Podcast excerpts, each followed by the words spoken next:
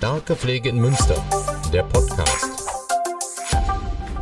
Ja, los geht's. Herzlich willkommen zum Podcast der Initiative Starke Pflege in Münster, die Pflegemodellregion.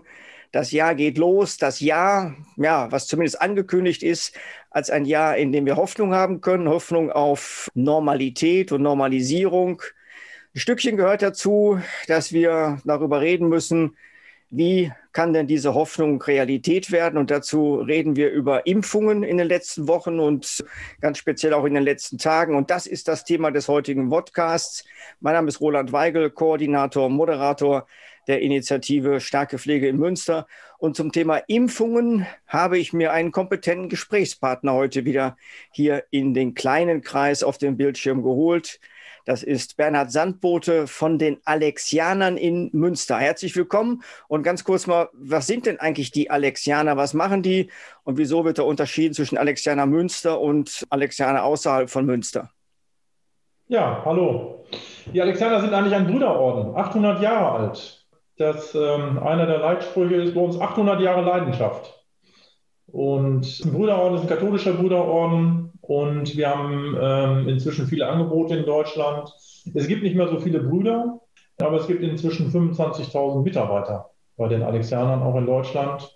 Und die sind unterteilt in unterschiedliche Regionen, in Berlin, Potsdam, Brandenburg, Sachsen-Anhalt. Im Rheinischen gibt es viele äh, Angebote, NRW, inzwischen bis ins Hessische und in Rheinland-Pfalz rein. Und eine Region ist die Alexianer Region Münster. Und okay. hier haben wir vor Ort Krankenhäuser, Eingliederungs Eingliederungshilfeeinrichtungen, Angebote für Senioren. Und ich darf zwei Pflegeeinrichtungen für die Alexianer in Münster hier leiten. Das heißt, Sie sind verantwortlich für zwei Pflegeeinrichtungen. Genau. Und damit standen Sie jetzt quasi auch mittendrin im Fokus der Impfungen. Die haben kurz nach Weihnachten angefangen, war ja nicht überall zeitgleich. Bei Ihnen ist aber schon geimpft worden. Am 30. und am 31.12. haben wir die stationären Pflegeeinrichtungen geimpft. Mhm. Wir haben drei stationäre Pflegeeinrichtungen in Münster. Ja, genau.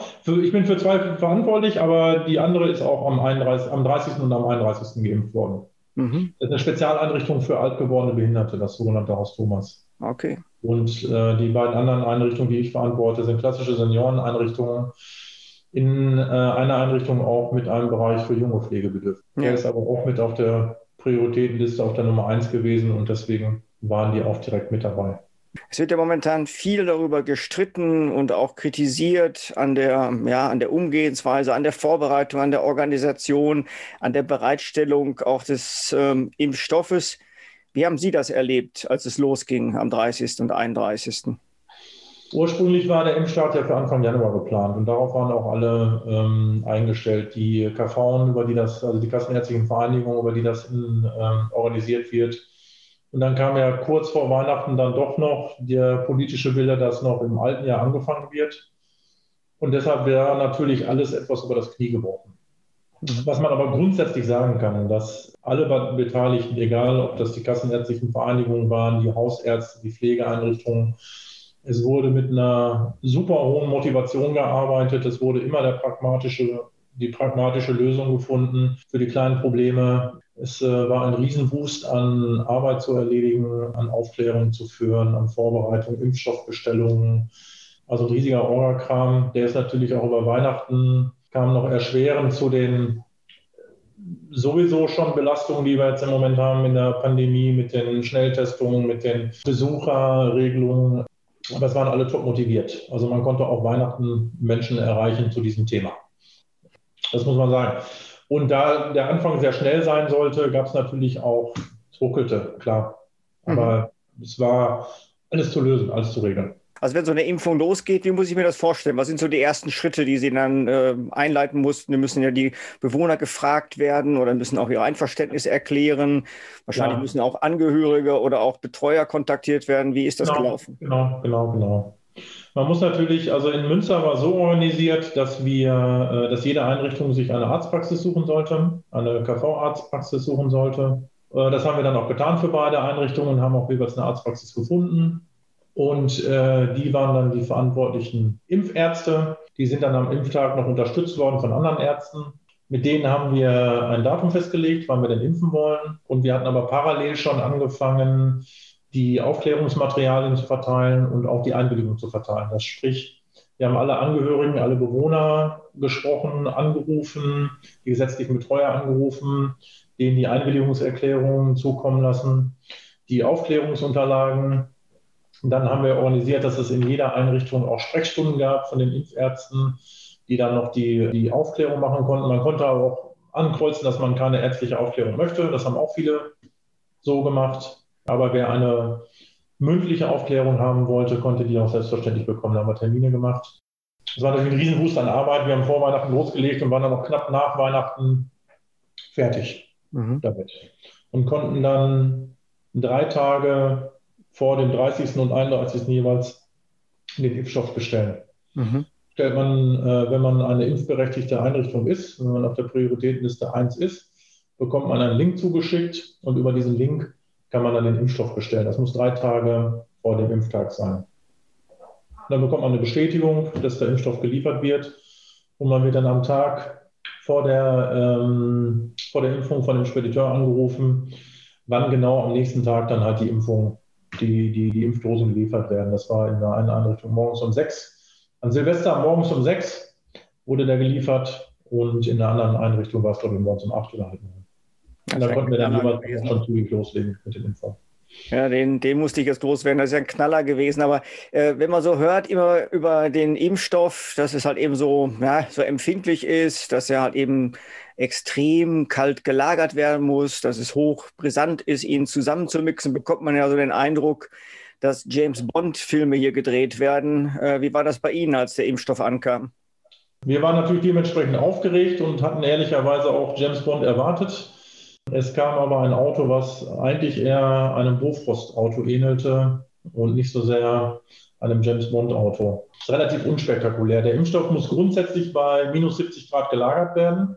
Wenn man die Ampullen dann rausnimmt, hat man noch fünf Tage Zeit, ihn zu verimpfen. Das heißt, die haben schon aufgetauten Impfstoff geliefert bekommen mit einem Ablaufdatum. Das ist alles just in time.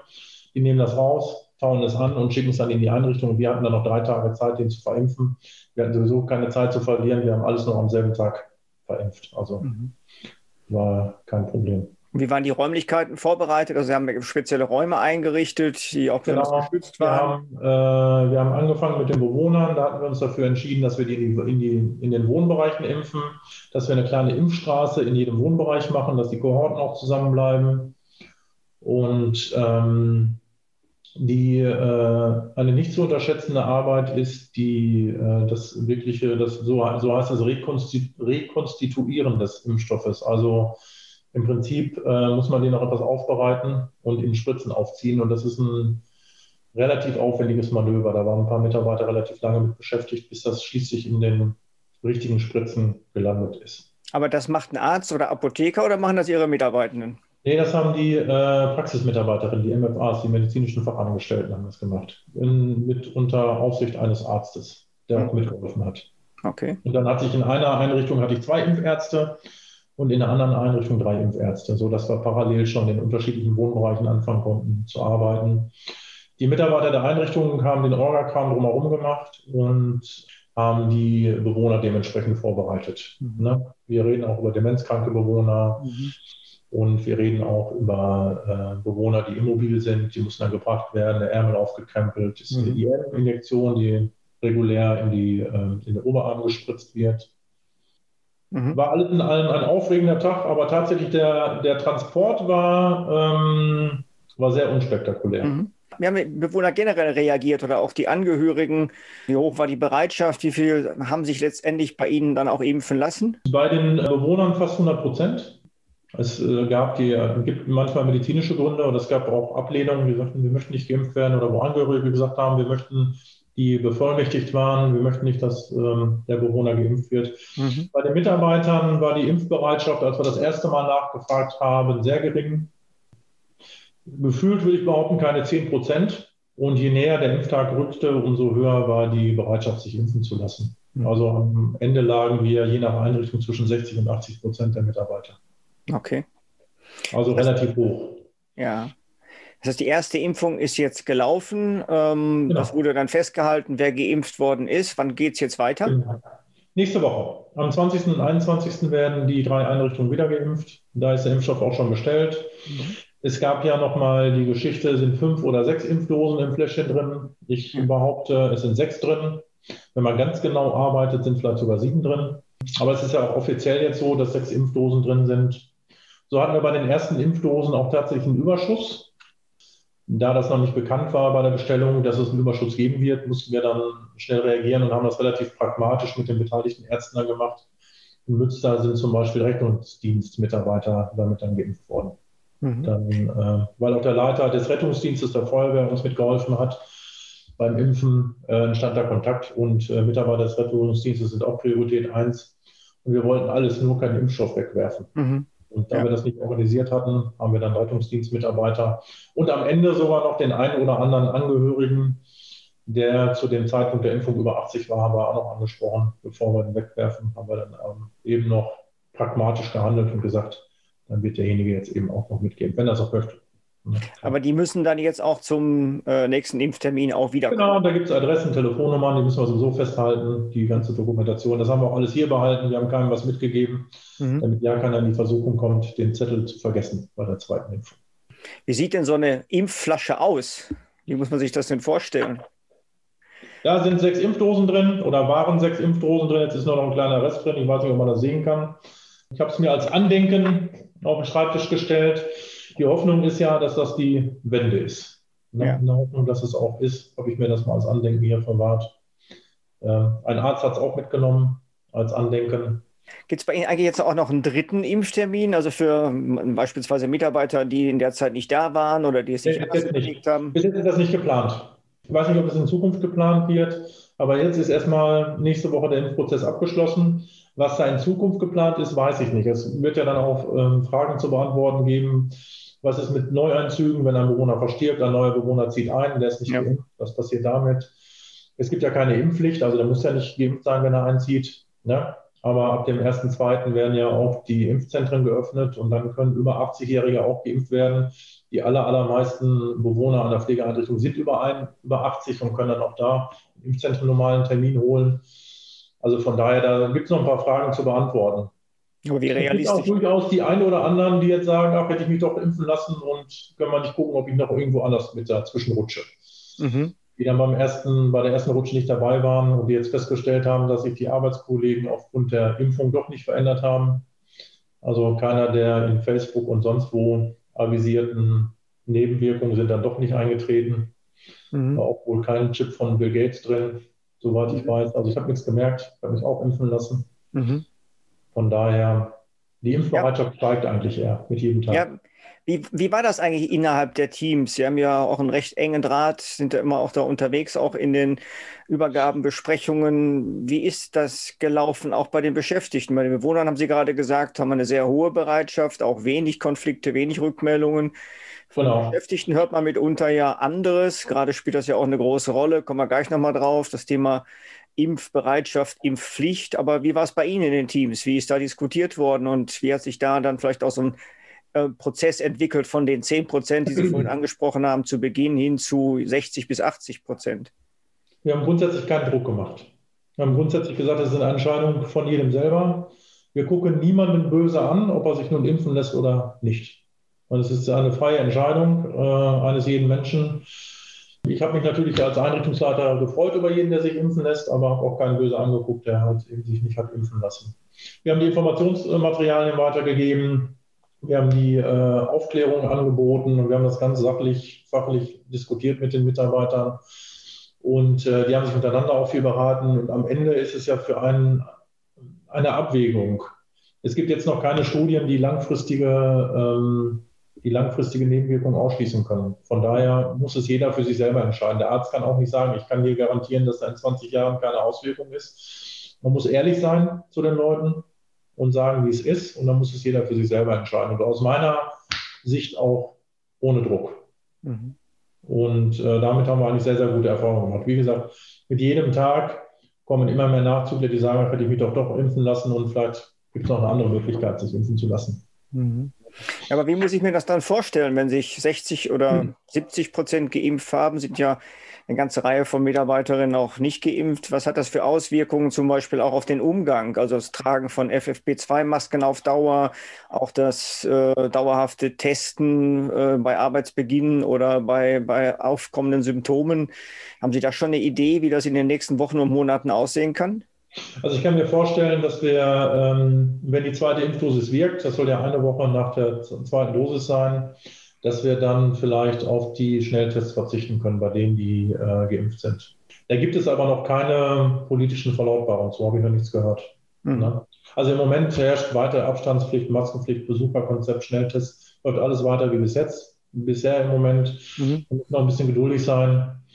Und ähm, ja, ich könnte mir vorstellen, dass das ein bisschen gelockert wird alles, aber ich glaube nicht, dass wir ganz schnell von den AHA-Regeln runterkommen mhm. dass das bei den Schnelltests runterkommt, dass das Besuchskonzept ein bisschen freier wird, was ja eigentlich schon auch sehr frei ist. Ne? Also man darf immer noch jeden Tag, zweimal am Tag für über zwei Stunden Besuch bekommen von zwei Leuten in seinem Zimmer.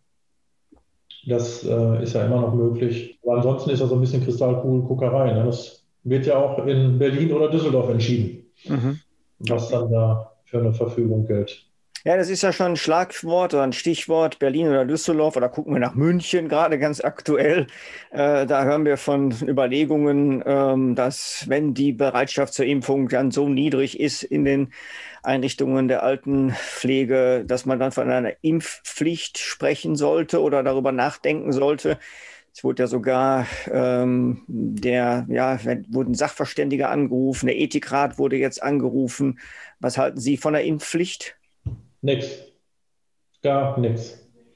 Ich halte viel davon, mit den Kollegen zu reden, ehrlich zu sein und zu gucken, äh, was Sinn macht für den Einzelnen. Und äh, erstens hat keiner valide Zahlen darüber, wer sich in den Pflegeeinrichtungen jetzt überhaupt impfen lassen will oder nicht, wie hoch die Impfbereitschaft ist. So was gibt es noch gar nicht. Also reden wir da sowieso über ungelegte Eier. Zweitens glaube ich, dass man mit Ehrlichkeit und vernünftig reden mehr erreicht als mit Zwang.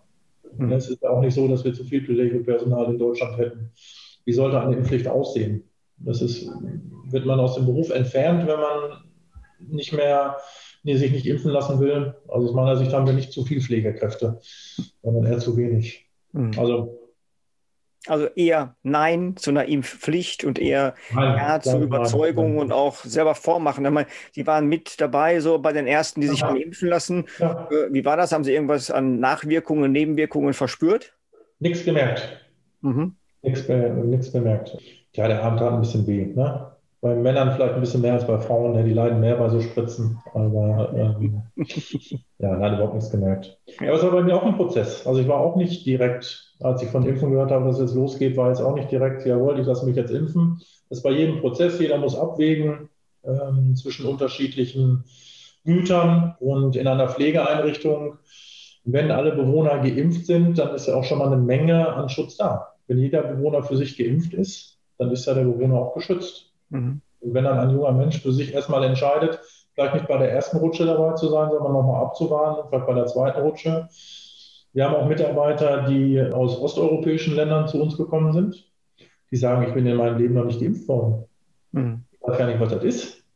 Ich kann das gar nicht überhaupt gar nicht einschätzen. Und wenn die dann jetzt sagen, kann ich mir jetzt im Moment noch nicht vorstellen, ich warte nochmal ab, dann kann ich das erstmal nachvollziehen. Ja, da macht ja vielleicht wirklich perspektivisch ein dritter Impftermin auch für Einrichtungen ja. auch Sinn. Ne? Oder dann über die Impfzentren. Oder ja. über die Impfzentren. Wenn man, wenn man nachweisen kann, dass man äh, priorisierter Mitarbeiter an der Pflegeeinrichtung ist, müsste man ja auch theoretisch sich über das Impfzentrum impfen lassen können. Mhm. Ne? Also das, hm, könnte ich, das ist ja alles unbenommen.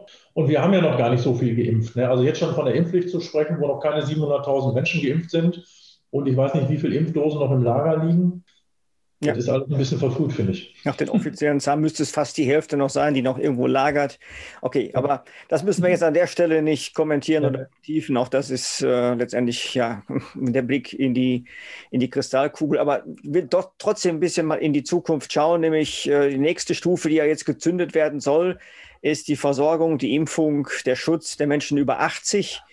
Da haben wir jetzt vor ein paar Tagen gehört, dass da das Land ja im Prinzip sieht, dass es das nur geben kann mit dem Impfstoff, den es jetzt gibt, über die Impfzentren. Was denken Sie, was halten Sie davon? Die ambulanten Dienste ja, warten, glaube ich, auch auf eine Impfung. Genau. Der Impfstoff ist nicht transportabel, ne? also zumindest nicht, wenn er rekonstituiert ist. In diesem Fläschchen, was ich eben gezeigt habe, da ist er transportabel, aber nicht, wenn er schon mit NRCL aufgezogen ist. Das heißt, wenn ich jemanden zu Hause besuche, müsste ich eine aufgezogene Spritze mitbringen und das darf man nicht. Das mhm. heißt, wenn der Impfstoff erst in der Spritze drin ist, darf er nicht großartig erschüttert werden. Das heißt, er darf nicht mehr im Auto transportiert werden, er darf nur vorsichtig getragen werden. Also mit dem jetzigen Impfstoff kann man leider keine pflegebedürftigen Menschen zu Hause besuchen, um die dort zu impfen. Mhm. Obwohl das mindestens genauso wichtig wäre wie in den Pflegeeinrichtungen. Die Mitarbeiter des ambulanten Pflegedienstes sind priorisiert. Das heißt, da wird über kurz oder lang ein Schutz kommen. Mhm. Die werden jetzt äh, relativ zügig wahrscheinlich auch geimpft werden.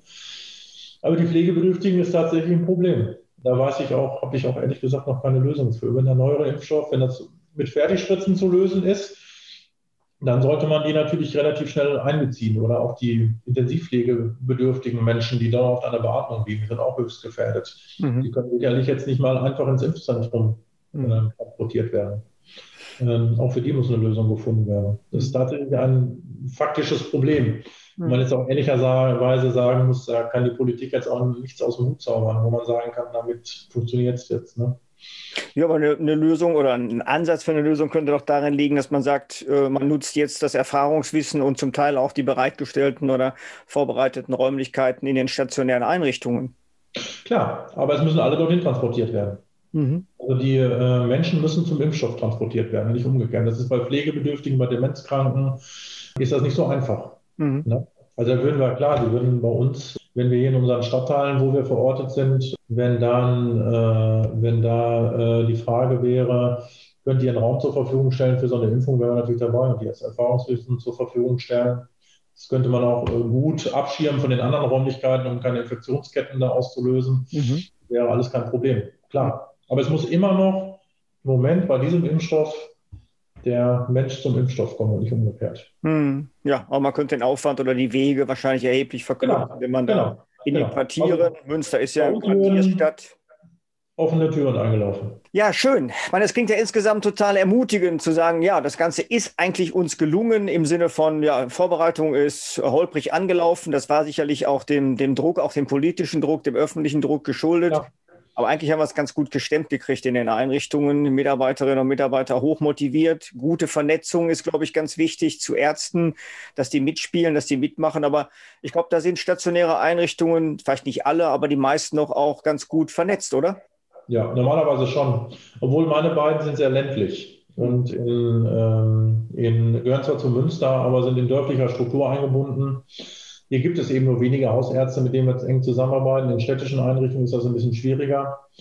Aber aus Münster habe ich gehört, dass keine Einrichtung Schwierigkeiten hat, da einen Arzt zu finden oder Ärzte zu finden. Das ist auch dann mit Unterstützung der Kassenärztlichen Vereinigung alles super gelaufen. Das hat jeder Impfärzte gekriegt, auch motivierte Leute, die äh, auch an Silvester oder Neujahr gekommen sind, um zu impfen. Ähm, das ist alles super gelaufen.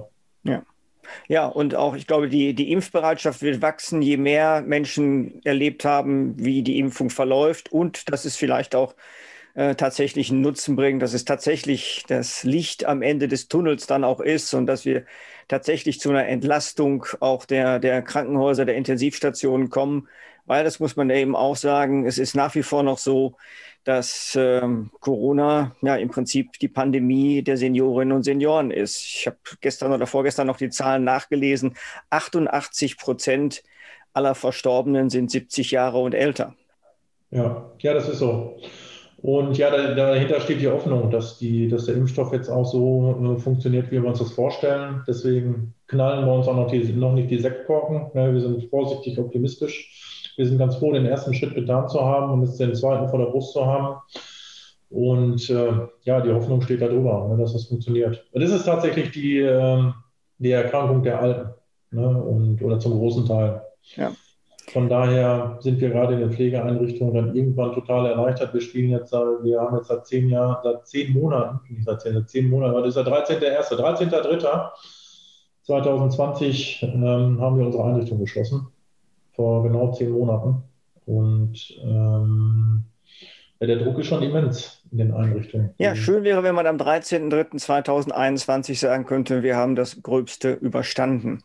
Genau, die Hoffnung ist da. Ja, Und ich will jetzt nicht sagen, dass das Netz stirbt, sterben soll jetzt nichts mehr und soll auch keiner mehr. Und von daher, genau. Landbote, vielen herzlichen Dank für das Gespräch, was einfach nochmal gezeigt hat, hey, ähm, es kann funktionieren und es funktioniert, wenn man überlegt, dass wir im Prinzip ja fast Mitte Januar in Münster zumindest durch sind in den stationären Einrichtungen mit den Impfungen, mit einer irrsinnigen. Die, ersten Impfungen, die ersten. Ende Januar sind die, dann durch die ist. Genau, die erste Impfung durch ist und die mhm. zweite dann in der Regel, glaube ich, drei Wochen später durch ist. Das heißt, Anfang Februar müssten wir dann durch sein. Und dann müssten wir irgendwann auch mal die Wirkungen, Auswirkungen auch ähm, hoffentlich in den Krankenhäusern sehen und dass die Menschen eben nicht mehr erkranken und ähm, ja, intensiv behandelt werden müssen. Vielen herzlichen Dank. Vielen herzlichen Dank für diesen Auftakt in diesem Jahr und der macht Mut und äh, macht Hoffnung. Und in diesem Sinne bis die Tage und vielen herzlichen Dank. Tschüss allen Zuhörerinnen und Zuhörern und auch Ihnen allen ein gutes und gesund verlaufendes Jahr 2021. Ciao. Starke Pflege in Münster, der Podcast.